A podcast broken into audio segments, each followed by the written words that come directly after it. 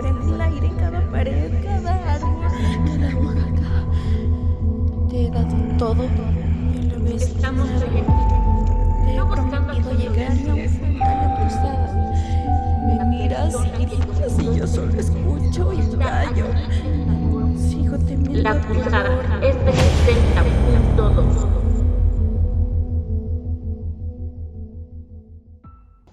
Día 2 del juicio.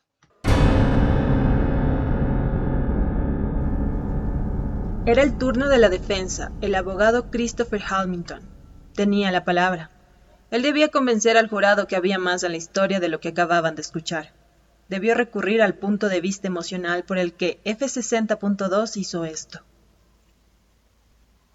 Pues bien, viendo esta historia desde afuera parecería que Jody sí lo mató por celos. Pero esto está lejos de la realidad. La realidad para Jody fue diferente. Una realidad que Travis creó. Porque finalmente Jody era el sucio secreto de Travis Alexander. Él, a pesar de proyectarse como un hombre religioso, bueno y puro, desde el momento en que conoció a Jody, la presionaba constantemente, no solo física, sino también psicológicamente para que mantuviera relaciones sexuales antes del matrimonio. Globalmente, el 35% de las mujeres del mundo entero han sido víctimas de violencia física y o psicológica por parte de su pareja. A nivel mundial, el 38% del número total de homicidios femeninos se debe a la violencia conyugal, una cifra muy alarmante.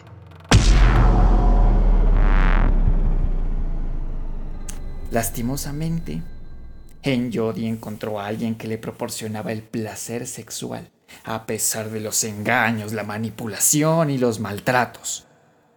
Aún así, él seguía esperando a la buena mujer mormona que él necesitaba.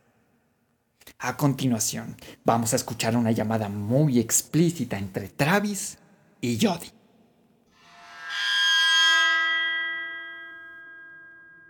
Ambas partes han acordado admitir la prueba 428. Es un registro de audio. Es importante que los presentes no hagan ningún tipo de comentario al respecto.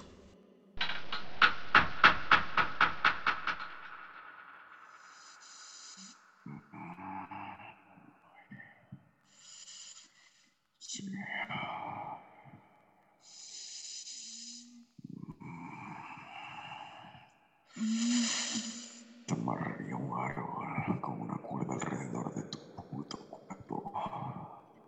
pasa?